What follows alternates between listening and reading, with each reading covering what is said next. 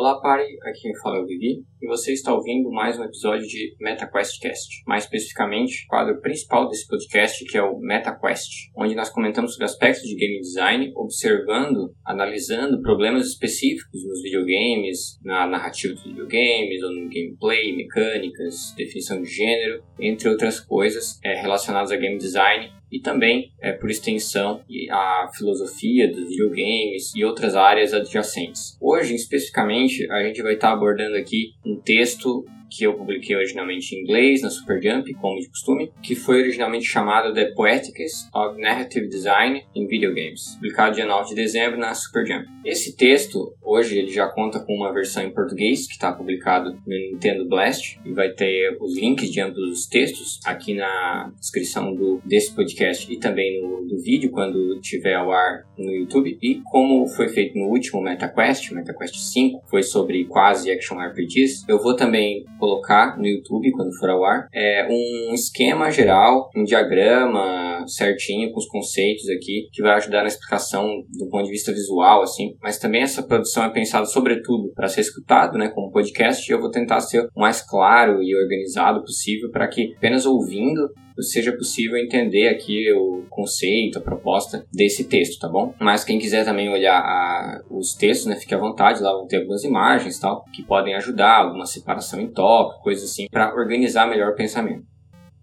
Hoje o assunto vai ser sobre design narrativo, que é um dos ramos né, do game design, mas o assunto, na verdade, ele se espraia um pouco para algumas outras áreas aí do game design, acaba envolvendo um pouco animação, conceito de cenário, é, design de personagens e outras coisas, porque essas áreas de game design nunca estão totalmente isoladas, né? Quando a gente para para fazer um jogo, dificilmente assim o roteirista ele tem a liberdade total, ele vai lá, faz o trabalho dele independente, o cara que faz o sistema de batalha faz o trabalho dele, depois junta tudo assim com uma coxa de retalhos. Não é assim que funciona. Tem que ter uma organização, né? Também um diretor geral, alguém que vai estar tá é, criando uma centralidade, uma organização, uma coerência. Então, por isso que, apesar do tópico aqui ser principalmente sobre design narrativo, ele acaba também é, permeando aí alguns outros campos do design, tá? Mas qual é o problema central em que vai orbitar essa conversa? Vai ser o assunto sobre verossimilhança.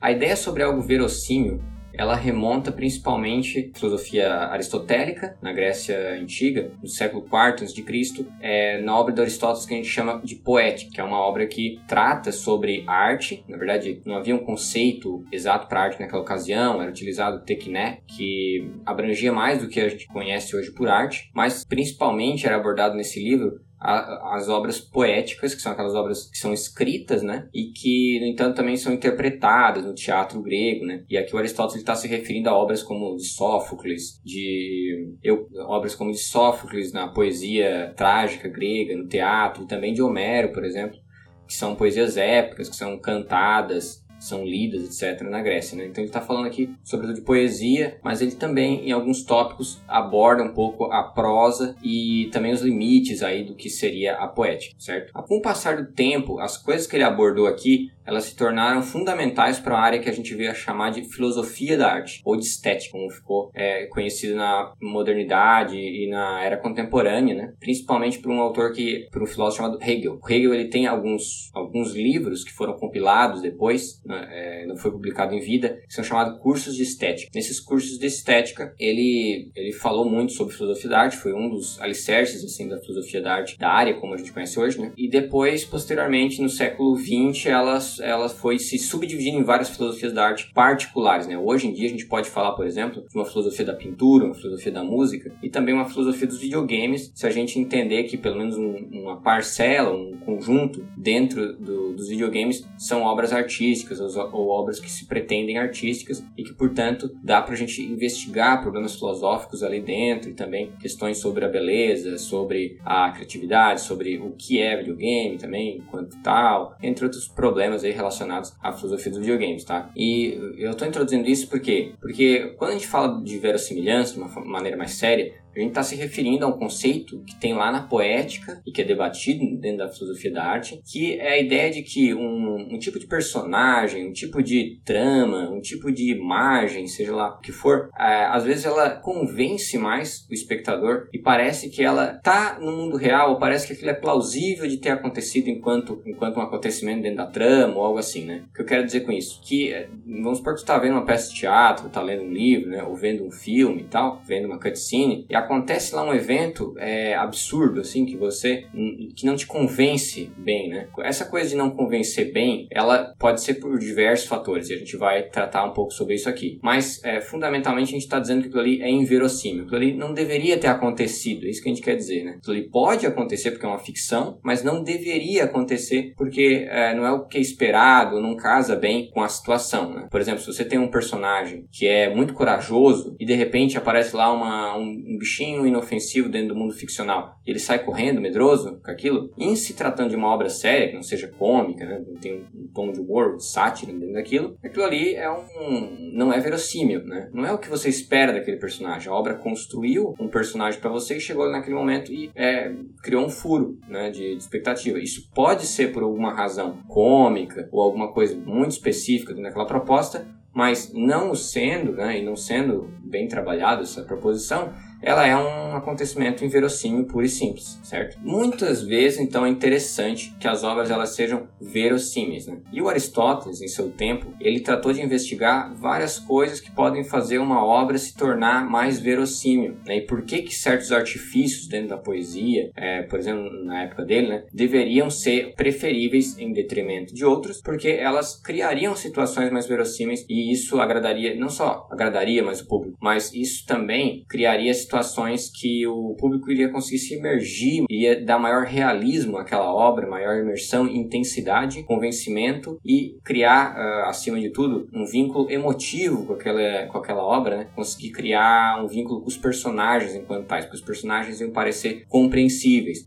mais ou menos previsíveis, mais ou menos identificáveis. Né? Uh, então a verossimilhança é importante de muitos aspectos. E um, o que eu estou fazendo aqui, na verdade, é trazendo algumas dessas dicas do Aristóteles né, para o design de videogames. Isso é feito já em outras, em outras artes, já é uma coisa comum, né? A poética, apesar de ter, feito, ter sido escrita especificamente para poesia, ela também, com o passar dos séculos, né, começou a ser reinterpretada e, e repensada uh, para outras obras de arte. É, o que eu estou fazendo aqui são sugestões para que você consiga criar um game design verossímil, mas eles não são regras pétreas, né? Inclusive, essa é uma das críticas modernas né, que são feitas ao Aristóteles. O próprio Hegel, né, remontando o filósofo alemão que eu acabei de, de mencionar, ele é, citava até ironicamente, ele até fazia uma brincadeira com o, com Aristóteles nos cursos de estética e dizia que ele era uma espécie de médico das artes. Né? O Hegel falava, chamava ele de médico das artes porque, primeiro que ele era filho de médico, né? E também era fisiólogo, o Aristóteles. Mas não só por isso, também porque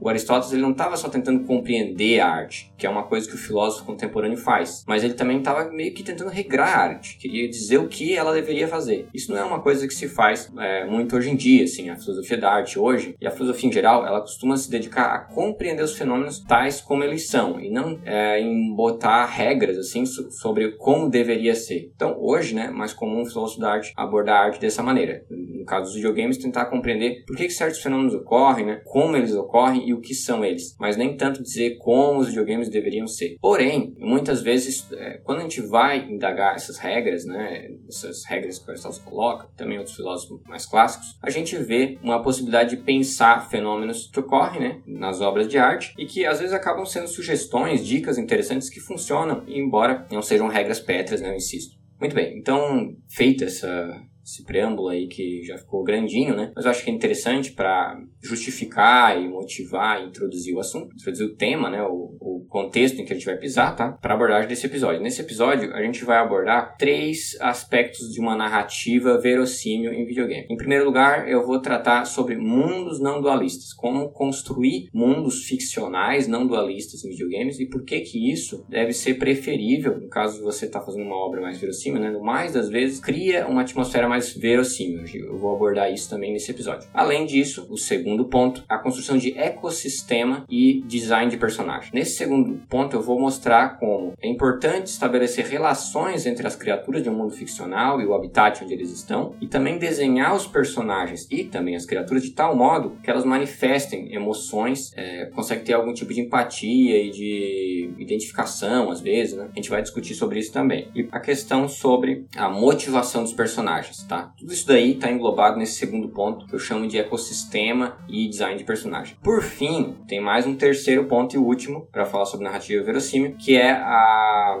a questão da performance ou da atuação convincente. Ou seja, o que, que faz um personagem ou uma trama ser convincente do ponto de vista da atuação dos personagens lá dentro. E aí, isso envolve três fatores, que são regras ficcionais, eu vou falar sobre isso, vou explicar o que, são exatamente, sobre realismo de animação, também eu vou tratar sobre isso, e por fim, a persuasão, conceito de persuasão para os personagens e para o conceito da trama, tá? Então isso daí é tudo que eu vou tratar nesse episódio do MetaQuest, certo? A gente pode começar falando sobre os mundos não dualistas. Primeiro, o que, que são mundos não dualistas? Um mundo ficcional ele é dualista quando ele tem duas forças morais ou naturais que são muito claras e opostas. Então, por exemplo, você tem um bem e um mal, uma força do bem e uma força do mal, bem claras, que os poderes desses dois lados regem a ordem daquele mundo e você, como personagem, está em um desses dois lados, ou como herói ou como vilão, quase sempre como herói, certo? Então, é, para dar um exemplo clássico, os Final Fantasies clássicos, muitos Final Fantasy clássicos são assim. Final Fantasy 3, por exemplo, você controla quatro heróis, que são os Guerreiros da Luz, escolhidos e que precisam é, lá resgatar os cristais e salvar a harmonia da, da natureza, né? combater um lado das sombras. Então veja bem que nesse tipo de trama você tem muito claro quem é o lado bem, quem é o lado mal, onde você está, quem você tem que combater. Em nenhum momento você se sente na dúvida de que lado você está, o que você deve fazer, se você está fazendo é o certo ou é o errado, e você não tem é, forças ali no meio, além dessas duas, né? Que complexificam esse, esse jogo, esse tabuleiro, digamos assim. É como se fosse um jogo de xadrez, só tem peças brancas e pretas e você está num lado claro e você sabe quem é o teu inimigo muito claramente. Né? Então isso é um mundo dualista, um mundo que criou ali um, um, tipo de problema que precisa de uma resolução que só um lado vai ser o vitorioso e o outro vai perder e os outros, os dois não têm, é, são totalmente dissonantes entre si. Por que, que isso não é interessante para a verossimilhança? Porque é, o espectador que aprecia uma ficção, ele está apreciando do ponto de vista um mundo real. Ele está no mundo real e tem a ver com as experiências de vida dele. E na vida, isso não é uma coisa comum. A gente costuma ver uma batalha constante entre o bem e o mal bem definidas. Muitas vezes aquele cara que é o herói também já foi vilão, o cara que é vilão já foi herói, e essa coisa de herói e vilão por si só já é complicado, porque muitas vezes um tipo de ação não é necessariamente boa ela é boa para alguém, mas é ruim para outra. Ela causa uma, um benefício, mas também tem um malefício. Então, é, é, as relações são mais complexas na vida. Então, se você quiser construir um mundo ficcional que seja mais complexo também, refletindo mais ou menos o que acontece com a realidade, isso vai tornar aquela narrativa mais verossemelhante. Ela vai parecer mais verossímil, mais plausível, mais eficiente para mover o jogador e ele saber uh, e ele se sentir dentro de um mundo orgânico, vivo. Então, essa é a ideia de um mundo não dualista. E isso pode ser feito de duas maneiras. Por um lado, você pode fazer isso por, criando um mundo pluralista, ou com uma premissa de muitas forças, né? polivalente, como eu chamo. O que, que é isso? É você fazer um mundo que não tem exatamente um deus do bem e um deus do mal, por exemplo. Mas tem vários deuses, cada um com seus interesses, cada força com seus interesses, ou é, entidades mitológicas que regem aquele mundo, que têm interesses próprios e são conflitam entre si, mas não necessariamente um é do mal e o do bem. Isso é muito claro no caso de jogos que estão relacionados com mitologias antigas, como a mitologia grega, por exemplo. Né? Se você for pensar, por exemplo, no Indie de o Hades, ele é um tipo de exemplo para esse mundo não, não dualista de aspecto pluralista, porque você tem vários deuses ali, cada um seus interesses. Você tem a Afrodite, tem Zeus, tem o Hades, tem a Atena, tem o Hermes e assim por diante. Tem vários deuses, cada um tem seus interesses. Claro que os deuses do Olimpo, eles têm uma vontade um pouco mais, é, um pouco mais unificada, né? Mas mesmo assim, eles têm interesses próprios e não há, claro, uma distinção entre bem e mal. Isso acontece um pouco também em God of War, cada deus lá tem as suas intenções próprias, né? Então, é, jogos que costumam abordar mitologias, costuma ter bastante esse tipo de fundamento, de lore, assim, pluralista, né? Isso é interessante. Em outros casos, você também pode optar por deixar essas forças mais ou menos é, entre aspas, não deixar tão claro quais são as forças que estão em jogo naquele mundo, também é uma abordagem possível. Então, uma forma de fazer isso, de criar um pluralismo interessante na tua narrativa, é por via de deuses, né, uma cosmogonia pluralista. Mas tem outras abordagens também. O ponto principal é você ter várias, é, várias intenções, várias motivações ali e não deixar tão claro assim o que é o lado bem, o que é o lado mal, o que, que a, as forças motrizes ali, né? Então, tentar fazer uma coisa desse tipo é algo que ajuda, tá? A verossimilhança. E outra alternativa é você criar mundos naturalistas. O que, são mundos naturalistas? São aqueles mundos que se assemelham mais com a realidade, com a pluralidade que a gente tem na realidade. Veja bem, no caso do pluralismo que eu estava falando até agora, ele não implica que você é, trate de deuses, por exemplo, forças sobrenaturais. Agora, quando você está falando de uma obra naturalista, você está falando de uma obra que evita usar artifícios sobrenaturais. Então, por exemplo, no Fallout 3, você tem um tipo de mundo ficcional que ele é não dualista e que tem um, um, design naturalista, porque ele costuma refletir mais ou menos o mundo real, evita usar coisas sobrenaturais, assim, como um dragão, por exemplo, um deus que apareceu lá. Ele usa elementos de ficção científica, claro, né, talvez um pouco de fantasia é, de ficção científica, se a gente quiser, mas, mas é, as escolhas de design estão atreladas mais ao que se esperaria das forças naturais, né? E aí, mundos naturalistas assim implicam em diferentes pessoas dentro do, do mundo, cada uma com as suas concepções. Isso é ainda mais evidente no caso do Disco Elysium. No Disco Elysium, você tem personagens que são racistas, tem personagens que são capitalistas, personagens que são ultraliberais, personagens que são é, socialistas, personagens que são. Você tem personagens que são mais nihilistas, você tem personagens de diferentes espectros aí, é, tanto políticos quanto com visões filosóficas distintas, né? E todos eles se encontram naquele mundo. Então é um mundo plural, mas ele é um mundo naturalista. Então isso também é uma, uma forma de você criar mundos ficcionais que sejam mais verossímeis, porque num mundo desse você também vai se sentir mais é, é mais plausível você encontrar pessoas assim que têm visões diferentes. Então isso também ajuda a criar uma narrativa mais verossímil, a construção de mundo. É claro que vale fazer um adendo, né, que não significa que um mundo dualista ele seja necessariamente ruim. Às vezes, inclusive, isso é utilizado até como um artifício para questionar essa dualidade de uma forma interna. Tem algumas obras de arte que costumam fazer isso, como por exemplo o, o filme O Sétimo Selo do Ingmar Bergman, ou por exemplo em Shin Megami Tensei, que apesar de você ter diferentes rotas, né, alinhamentos, você tem também a, o mal ali, uma luta né, entre um lado dos demônios, a humanidade ali no meio, né, entre essa dicotomia religiosa judaico-cristã que a gente estava mais acostumado, né, além das outras referências religiosas. Então ele brinca muito com as referências religiosas e com essa dualidade. Ele aparece a dualidade, mas ao, menos, ao mesmo tempo ela está lá sendo questionada a todo momento e está lá é, trabalhada de uma forma mais complexa. Então existe isso, né? não quer dizer que um mundo dualista seja ruim. Mas no mais das vezes, se você quer fazer uma narrativa verossímil, é interessante você evitar mundos dualistas, tá bom? E aí eu dei essas duas alternativas aqui que são as mais recorrentes, que são a criação de mundos naturalistas e a criação de mundos pluralistas, assim, em termos de, de forças cosmogônicas, assim, mitológicas distintas, tá bom?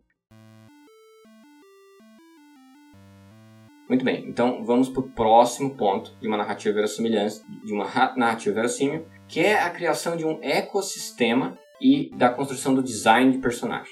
Quando você está fazendo uma narrativa verossímil, você precisa pensar que essa, que essa história está sendo contada em algum lugar e com personagens e criaturas. Em primeiro lugar, precisa distinguir o que, que são personagens e o que, que são criaturas. Criaturas são seres que não são indivíduos. Eles são seres que estão lá no mundo como apenas um, uma espécime dentro de uma espécie maior, um grupo de seres, né, que não tem identidade, não tem nenhuma individualidade é, de vestimenta, por exemplo, de personalidade, coisa assim, e nem possui ali é, muita característica, expressão dentro da obra, tá? Então, por exemplo, se você está jogando Dragon Quest e chega lá no mapa mundo e encontra um slime, aquele slime que você encontrou ali, ele é um no meio de um milhão de slime, você não consegue distinguir aquele slime de outro slime, né? Isso porque ele não é um personagem daquele mundo. Ele é uma criatura que é idêntica a outros slimes, ele não tem individualidade naquela história e nenhum papel central naquela trama. Então ele está ali apenas como um membro de um grupo, né, de uma espécie maior. Então isso é uma criatura. Agora um personagem ele não é apenas uh, ele não é apenas funcional no mundo como uma criatura, mas ele também exerce um papel no, na trama e ele goza de uma individualidade para fazê-lo. Então um personagem ele vai ter normalmente uma roupa específica, uma expressão facial específica vai ter um desenho próprio, né? Para ele ser distinguido dos demais mesmo da mesma espécie. Então, se você é um humano, e tem outros humanos também, mas o teu humano ali, ele tem características específicas que você consegue saber. Esse personagem é X e não Y. Você vai distinguir ele dentro da espécie dos humanos. E além disso, ele vai ter um papel específico na trama, certo? Então, são personagens. Do ponto de vista das criaturas, do design das criaturas do mundo, principalmente, você tem que pensar elas, se você quer fazer uma narrativa verossímil, de um ponto de vista de que elas precisam se relacionar entre si e com o habitat onde vivem. Então, por exemplo, se você tem personagens lá no mundo que são goblins e você encontra eles assim aleatoriamente, isso não parece uma coisa verossímil, porque é como se fosse uma coisa puramente mecânica eles aparecerem ali e não tem vida naquele mundo. Para você dar vida naquele mundo e parecer um mundo verossímil, que você encontraria na, na, na realidade, que pareceria real, você precisa fazer com que essas criaturas se relacionem. Por exemplo, no Dragon Quest XI, você consegue ver os tigres é, dente de sabre lá. Tem os filhotinhos, tem os adultos, às vezes eles estão dormindo, um junto com o outro ali, o filhotinho, o adulto. Isso daí, quando você vê essa cena, você já vê que ali tem um cuidado de fazer um ecossistema, que é o que? Uma relação entre as criaturas isso passa maior verossimilhança naquele cenário, porque você vê que eles não são apenas é, bonecos colocados aleatoriamente ali para você atacar ou ser atacado. Não, eles têm uma vida e têm uma função dentro de um ecossistema maior. Você pode complexificar isso, você pode fazer com essas criaturas combaterem umas às outras, você pode fazer elas terem um, todo um, um leque de, é, de rotinas de comportamento. Né? A IA delas tem uma rotina de comportamento complexa e orgânica no mundo. Isso é um pouco mais comum em jogos de stealth, por exemplo, em Hitman, em Metal Gear Solid 5.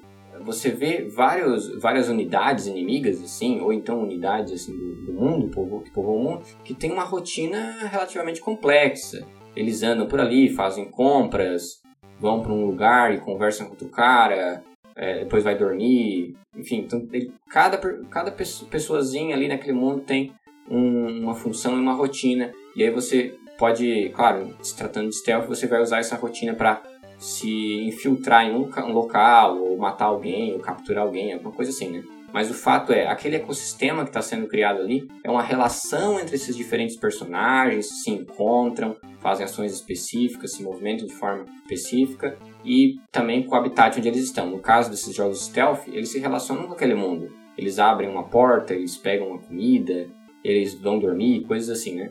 E no caso de uma floresta, também eles podem fazer co essas coisas, né? Em Zelda Breath of the Wild, por exemplo, você pode encontrar criaturas que num acampamento, numa fogueira, cozinhando comida, coisas assim, né? E, e esse tipo de, de design, ele dá maior vida para aquele mundo, porque parece que você entrou naquele mundo e você está ali o explorando, e não que aquele mundo ele é apenas um monte de boneco colocado ali para você enfrentar como uma coisa mecânica. Né? Então isso faz com que o mundo seja vivenciado de uma forma mais, uma forma mais intensa e mais próxima do jogador. Muito bem, então isso tem a ver com o ecossistema. Agora, ao lado disso, também tem a questão da manifestação de emoções dessas criaturas. É interessante que essas criaturas, mas principalmente no caso dos personagens, elas não sejam apenas máquinas ali. Você veja emoções nelas, né? No caso de jogos de stealth, isso é interessante, porque você pode explorar o custo da violência dentro daquele jogo. Né? Então, por exemplo, você pode, se você enforcar alguém, você vê aquela pessoa sofrendo ali e você se questiona, pô, será que eu precisava ter matado esse cara, né? Sendo uma obra de stealth, você poderia ter um tipo, um outro tipo de abordagem naquela missão. Essa ideia de passar emoções das criaturas e não um, um, apenas um boneco com sangue dentro, é, também vai dar maior realismo para aquele mundo. Vai te dar dó do, do personagem, de uma criatura que você mata. É, e aí vai do jogo escolher e optar por aquelas criaturas que ele quer que você tenha um pouco mais de empatia ou aquelas que ele quer que você pense que é só um alvo mesmo e acabou. Esse aspecto me faz muito lembrar do Resident Evil 4, quando eu jogava ainda lá no PlayStation 2. No Resident Evil 4 tinham aqueles cachorrinhos que, que podiam entrar numa armadilha e é, dava muita pena deles ali. Né? E já os zumbis não, os zumbis não, não passavam muita emoção neles, porque eles estavam ali como, como inimigos puros, assim, sem emoção. Embora alguns uh, chegassem a falar e tal, eles não passavam assim, muita empatia de modo propositado, porque eles eram é, criaturas que queriam te exterminar, e é isso, né? Então, perdi a humanidade daquelas unidades, que faz sentido, né, nesse jogo, porque de fato se tornaram zumbis e naquele contexto não havia mais solução para elas, não havia mais volta. Então, dependendo do jogo, você precisa distinguir quais as criaturas, os personagens que você quer trabalhar essas emoções emoções. Mas ao escolher não trabalhá-las de todo, não ter essas emoções nas unidades, vai parecer um mundo muito artificialmente construído, não vai dar uma sensação de realidade. Então, o que eu quero dizer é que é importante que o mundo, ele, além de ter uma relação entre as criaturas e o habitat, o ecossistema, também, quando for o caso, né, dependendo da proposta, você dá lugar para emoções, manifestações de sentimentos daqueles personagens. Bom, eu acho que um jogo que faz isso muito bem e que já tem metacrítica aqui nesse podcast é o Nier Automata, ou Nier Automata, que é a que ele constrói um com vários robôs, esses robôs estão se humanizando lá depois de muito tempo na Terra, e você vai vendo essas manifestações de humanidade nesses robôs, você vai vendo que eles têm emoções, crenças, convicções particulares, receios, dúvidas, né? Isso tudo complexifica aquele mundo e dá maior verossimilhança para o que você esperaria daquelas criaturas naquela situação. Por fim, ainda tratando essa parte do ecossistema, vem a questão da motivação dos personagens. Agora não estou mais tratando de criatura, estou tratando de personagem. O personagem, como ele, diferente da criatura, ele tem um papel na trama, ele não está lá apenas para cumprir funções mecânicas, mas também atuações na, na história, é interessante que as ações dele sejam bem motivadas. A não ser que você tenha uma proposta muito específica na sua narrativa, alguma coisa que é um pouco mais experimental, alguma coisa específica que você esteja tentando fazer aqui, no mais das vezes, é interessante que o personagem ele tenha claro por que, que ele está fazendo uma ação, da onde ele veio, o contexto em que ele se insere, porque senão você não vai entender por que, que ele está fazendo aquilo, por que, que ele está é, matando alguém, por que ele está indo salvar alguém, coisas assim, né? Então, isso é uma coisa, acho que mais trivial né, de se falar. Quando você está falando uma narrativa verossímil, é interessante que uh, tenha motivações, porque na vida real as pessoas não fazem coisa ao acaso, aleatória. Né? A não ser que haja um contexto para isso. Por exemplo, a pessoa está bêbada, usou muita droga aí, foi lá e matou alguém. Ou... Pode acontecer? Pode, mas é uma coisa assim, plausível, né? absurda. Pode acontecer uma casualidade ou uma, um problema cognitivo, alguma coisa particular, pode acontecer. Mas mais das vezes não é aquilo aquilo que vai se é, manifestar no dia a dia né, da vida. Então o que a gente espera é que as pessoas elas tenham motivações. Se ela assaltou um banco é porque ela precisava ou ela acreditava que precisava ou acreditava que podia e não ia ser punida. Alguma coisa aconteceu que ela precisava ou queria aquele dinheiro, etc. E a dadas as condições ela achou que ia dar certo aquele plano e tal. Então tem um contexto ali em volta disso. Né? O, uma história bem construída em termos de verossimilhança, ela precisa deixar claro esse contexto. E isso também também se relaciona um pouco com aquela questão dos mundos não dualistas, porque quando você constrói a coisa dessa maneira, de modo mais complexo, começa a ficar mais difícil de ver o vilão e o herói com mais clareza, porque você começa a ver, de um ponto de vista mais pragmático, as situações daquele mundo. Então, esse também é um elemento bem importante para a criação de uma narrativa verossímil, que é a construção de motivos para as ações dos personagens. Muito bem, agora vamos para a última parte de uma construção de design verossímil. Essa última parte ela diz respeito à, perf à performance da trama e à atuação dos personagens numa trama mais convincente. Para isso ser possível, há uma série de fatores, e aí isso tem mais a ver com o design narrativo, mas não só. O primeiro fator que a gente pode destacar são das regras ficcionais. Para entender esse conceito, a gente pode fazer uma analogia com o mundo real. Por exemplo, eu posso abrir a minha janela agora e jogar uma maçã e arremessar uma maçã uh, janela fora. O que, que vai acontecer com essa maçã? É presumível que ela vai cair no chão, dada a lei da gravidade certo? Muito bem, se isso se isso não acontecer, eu vou ficar espantado com isso, é porque, por causa de alguma coisa muito específica. Talvez tenha um jato de vento lá embaixo uh, que está empurrando a maçã para cima e por isso que ela não caiu. Qual que é a explicação? Tem que ter alguma coisa. Então, isso são as regras, são regras que regem o mundo real. O mundo real ele é regido por várias leis naturais e também várias constâncias, várias tendências do, da vida social, da vida econômica, né? do âmbito cultural que, embora não se possa ter leis rígidas, tem algumas tendências, algumas, alguns padrões de comportamento e tal que pode dar uma certa organização para esse tipo de mundo. Em outras palavras, o mundo da vida não é um mundo aleatório, é um mundo relativamente organizado e relativamente previsível caso a gente compreenda a teoria e, e as constâncias, os padrões, as variáveis envolvidas para as manifestações dos fenômenos da vida. Muito bem. No âmbito ficcional, não é muito diferente. O que é diferente é que essas regras elas são criadas a priori, ou seja, antes de você experienciar a obra, pelo autor que as fez. Então, por exemplo, se você está lendo O Senhor dos Anéis ou vendo um filme do Senhor dos Anéis, tem certas coisas que você vai esperar que podem ocorrer e outras que você descarta completamente. Por exemplo, você sabe que o Frodo, que está levando o anel, você espera que ele não pode simplesmente se teletransportar de onde ele esteja para um outro lugar sem mais, sem menos, porque isso não condiz com as regras ficcionais daquele mundo. Você também não espera que de repente ele saia voando como o Superman, porque também não condiz com as regras daquele mundo. Você espera que ele vá sair andando e fa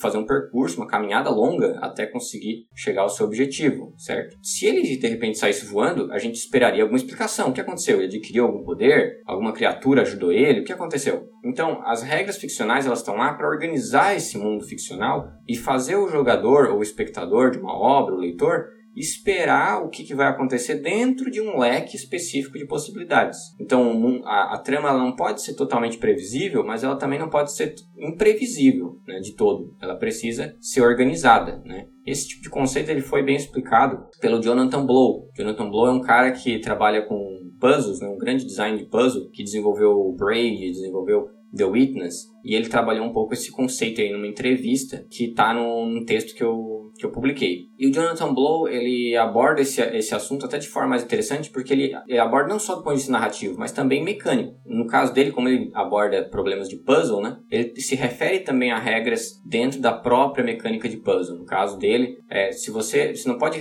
criar um puzzle que só pode ser solucionado de uma maneira específica que não tem a ver com os outros puzzles, né? Que aquela regra que vale ali não vale para nenhum outro. Isso tipo, é um tipo de cria uma dissonância naquela obra. Você é, resolvendo problemas ali, né? Dentro de uma narrativa e tal, é, ela precisa fazer sentido com os demais eventos que vieram antes e os que vi, vão vir depois. Então é interessante observar isso também para o lado das mecânicas. Quando você está criando um, uma ficção, você tem que pensar aquilo que é possível do ponto de vista de enredo e aquilo que não é possível possível. Você tem que criar regras básicas que regem aquele mundo e também do ponto de vista de mecânica. Você está jogando um Mario, por exemplo, ele pode ter várias habilidades especiais, pode até pular mais, muito mais do que se esperaria da altura dele do ponto de vista realístico. Mas ainda assim tem regras ali ficcionais que você é, introjeta e que cria uma perspectiva para o personagem. Você não vai pensar que ele vai sair voando de repente sem que ele tenha um poder especial, algo que dê uma explicação para isso, como uma roupinha, com uma capa, uma, alguma coisa assim. Né? Então tem que ter alguma explicação ali, mesmo que ela não, não seja uma explicação realística, mas seja uma explicação que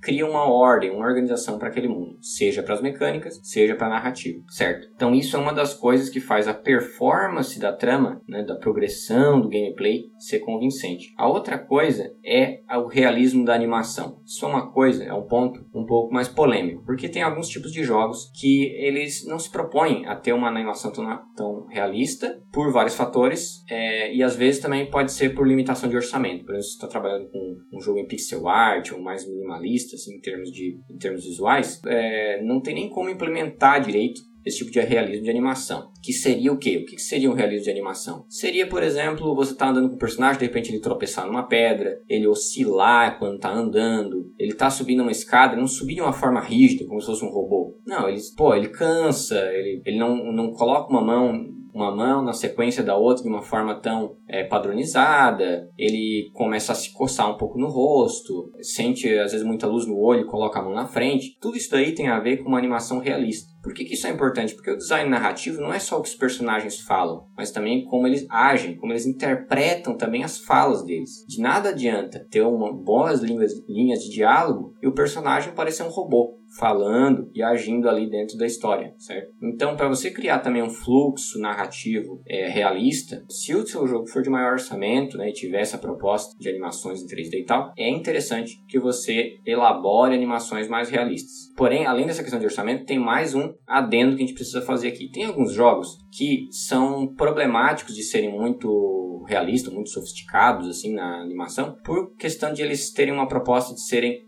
mais desafiadores ou então mais competitivos no cenário multiplayer, coisas assim, né? Isso remonta e isso tem muito a ver com um debate feito é, não muito tempo atrás, isso também eu coloquei no meu texto, sobre o Fumito Ueda, que é o criador de Ico, Shadow of the Colossus, Last Guardian, que já tem também um MetaQuest sobre uh, obras dele, né, sobre a filosofia de design por subtração, conversando com o Hidetaka Miyazaki, que é o criador de Dark Souls, criador de Sekiro, Bloodborne, entre outros jogos notáveis em action RPG, bem influentes também. Esses dois autores, o Hidetaka Miyazaki, diga-se de passagem, fortemente influenciado pelo Ueda, é, debatem na ocasião essa questão de que até que ponto que a animação realista é interessante para o jogador. O Ueda ele, ele defende que essa animação realista é muito importante para esse tipo de imersão e verossimilhança do mundo. É, isso de fato tem muito a ver, porque vai fazer com que aquele mundo ele pareça mais real. Eu gosto muito de uma frase de um escultor italiano que se chama Alberto Giacometti, que ele fala assim, ó, o objeto da arte não precisa representar a realidade, mas ele precisa ter a mesma intensidade da realidade. O que ele quer dizer com isso? Que você pode criar coisas fantasiosas, coisas que não existem na realidade, com, com sem problema nenhum, né? coisas é, que você não veria jamais na realidade. Mas você tem que fazer com que elas pareçam intensas, pareçam emotivas, é, expressivas. Então, esse tipo de coisa a arte pode fazer e é muito interessante. Isso é uma forma da arte expandir o mundo, criar mais coisas para o mundo que pareçam tão reais quanto as coisas do mundo real. Né? Isso é fantástico na, no mundo ficcional. E criar animações assim para essas criaturas e seres e personagens que não existem no mundo real ajuda de sobremaneira nessa direção. Por outro lado, o Hidetaka Miyazaki, ele argumenta que esse tipo de construção, ele dificulta criar um gameplay mais responsivo, mais dinâmico. E é verdade, normalmente animações assim mais realistas são mais pesadas, o personagem ele demora mais para virar, para pular, para andar, para correr e tudo. Tem também um, uma oscilação maior, tem mais variáveis envolvidas e um pouco até de aleatoriedade, porque ele pode tropeçar, pode é, rolar, coisas diferentes podem acontecer com ele, ele perde o equilíbrio mais facilmente, né? Tudo isso pode ser prejudicial se você quer criar um jogo como, como um Souls-like, por exemplo. O Souls-like precisa de uma mecânica bem precisa, bem organizada, até mesmo porque ele é dificultoso em vários aspectos e essa dificuldade precisa ser justa, precisa ser bem balanceada e precisa dar uma precisão para que o jogador não fique com a impressão de que ele morre por culpa do jogo, da aleatoriedade, e sim por falta da destreza ou de um padrão que ele não pegou direito. Então, esse tipo de, de regra, entre aspas, vamos dizer assim, da atuação, ela é interessante caso você esteja fazendo um mundo mais verossímil, mas muitas vezes, dependendo da proposta, você vai ter que maneirar ela para que não prejudique outras coisas da proposta do seu jogo. E isso é o que o Hidetaka Miyazaki observa muito bem. Por fim, tem a questão da persuasão. A persuasão também é um conceito aristotélico. Ele é um conceito anterior a Aristóteles, mas a ideia de uma persuasão, de retórica, do retor no grego, ele é muito abordado numa obra eh, de Aristóteles que se chama Retórica. Nessa obra ele mostra como funciona essa forma de convencer uma pessoa por um argumento, mesmo que aquele argumento não seja necessariamente verdadeiro, não seja um, um argumento que é logicamente verdadeiro e tal, que é um outro assunto, que envolve também obra, as obras de lógica do Aristóteles. Outra história, né? Mas quando a gente está no, no, no, campo da retórica, né, a gente não está falando só sobre o que é verdadeiro, a gente está falando sobre aquilo que é capaz de convencer o ouvinte, né, ou o debatedor e tal. No caso dos videogames, essa persuasão entra em vários aspectos. E uma obra que trabalha muito bem isso é do Ian Bogost, que se chama Persuasive Games: The Expressive Power of Video Games. É uma obra dele de 2007. Nesse livro, ele trata sobre o poder da expressão dos videogames para conseguir persuadir as pessoas que jogam com ele, interagem dentro desses mundos ficcionais. E ele aborda aqui justamente a obra aristotélica da retórica e vai lá atrás dos três tipos de persuasão de Aristóteles. Né? E ele mostra como os videogames podem fazer todas essas três coisas. Elas podem levar pessoas a entender argumentos e, é, retóricos né, que são utilizados na política. Eles podem persuadir também, como publicidade, podem persuadir também é, do ponto de vista aprendizado, no sentido de ensinar coisas por meio de analogias, metáforas, ou mesmo de forma mais direta, por exercícios e coisa e tal. Então, o que, que isso tem a ver com uma narrativa verossímil? Isso tem a ver, de novo, com o mundo real. Né? Vamos fazer essa analogia. Quando você está no mundo real, pessoas normalmente agem de forma a te convencer de alguma coisa, de algum ponto de vista pessoal dela. Né? Ela tem interesses específicos e ela tenta manipular, ou então ela tenta, por exemplo, ensinar alguém, ela tenta, por exemplo, aprender com alguém, é, divulgar alguma ideia, coisas assim. Muito bem, no caso da, de uma narrativa ficcional, essa persuasão ela vale em duas escalas. Primeiramente na escala dos personagens e depois na escala é, narrativa, propriamente. Na escala dos personagens quer dizer o quê? Os personagens eles precisam ser convincentes entre si, ou seja, um personagem está conversando com o outro, entre eles um precisa comunicar uma coisa que o outro é, reaja ali de maneira similar, de maneira coerente, né? Ele está aprendendo um negócio, então ele tem que se mostrar curioso, ou então se mostrar desinteressado, tem que ter reações emocionais que é, façam aquilo ali parecer orgânico. Não pode ficar dois personagens só um criando falas também artificiais que parecem mais um tutorial para o jogador do que propriamente uma fala do mundo, certo? Então isso normalmente é um problema. Muitas vezes pode acontecer coisas assim, querendo quebrar a quarta parede e criar algum conceito interessante dentro do jogo. Isso é possível de acontecer, mas se não tomar muito cuidado, pode ser apenas um deslize mesmo de roteiro e os personagens parecerem pouco convincentes naquele mundo. Parece que eles estão falando mais com o jogador do que entre eles. Né? Isso não pode acontecer. Se você quer uma narrativa verossímil, aqueles personagens precisam parecer que estão falando um com o outro de maneira natural. Se um personagem ele já pressupõe que o outro tem conhecimento de uma coisa, por que, que ele vai repetir aquela informação? No dia a dia, a gente não repetiria. Então, às vezes o diálogo alguns jogos coloca muito incisivamente alguma informação por subestimar o jogador mesmo, por ele não lembrar o que, que aquele personagem disse ou qual o papel dele na trama, coloca termos, coloca lembranças, dados ali que não se, que não se esperaria que aquilo tivesse naquela ocasião, certo? Isso acontece por subestimar às vezes, o jogador, como eu falei, e para tentar deixar claro para ele o que, que aquele personagem está fazendo, quem é ele ou o que o jogador precisa fazer. Isso às vezes é problemático, precisa ter uma atenção para dosar isso. Esses personagens eles precisam ser convincentes na sua atuação dentro daquele mundo, mas ao mesmo tempo precisa ser minimamente informativo para o jogador para não ficar totalmente perdido na ficção, né? Eu acho que jogos que fazem isso muito bem são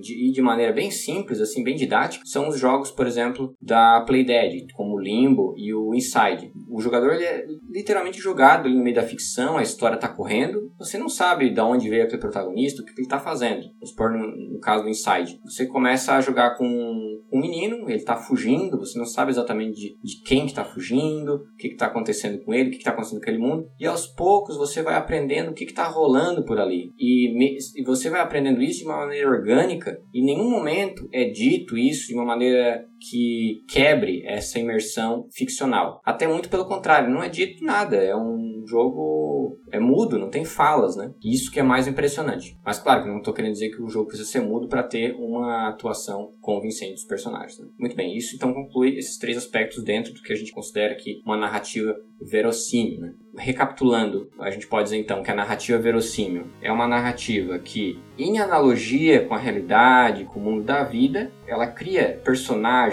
criaturas, relações entre criaturas atuações dos personagens, regras ficcionais, animação e uma concepção de mundo de tal modo que, embora possa ser fantástico ou não, ela é feita de tal modo que o jogador ele se sente num mundo tão real quanto o seu ou aproximadamente real. As coisas ali, elas têm intenção e têm expressão e parecem orgânicas e vívidas como é, fenômenos que ele veria no dia a dia, mesmo que com seres e acontecimentos que ele jamais veria na vida real.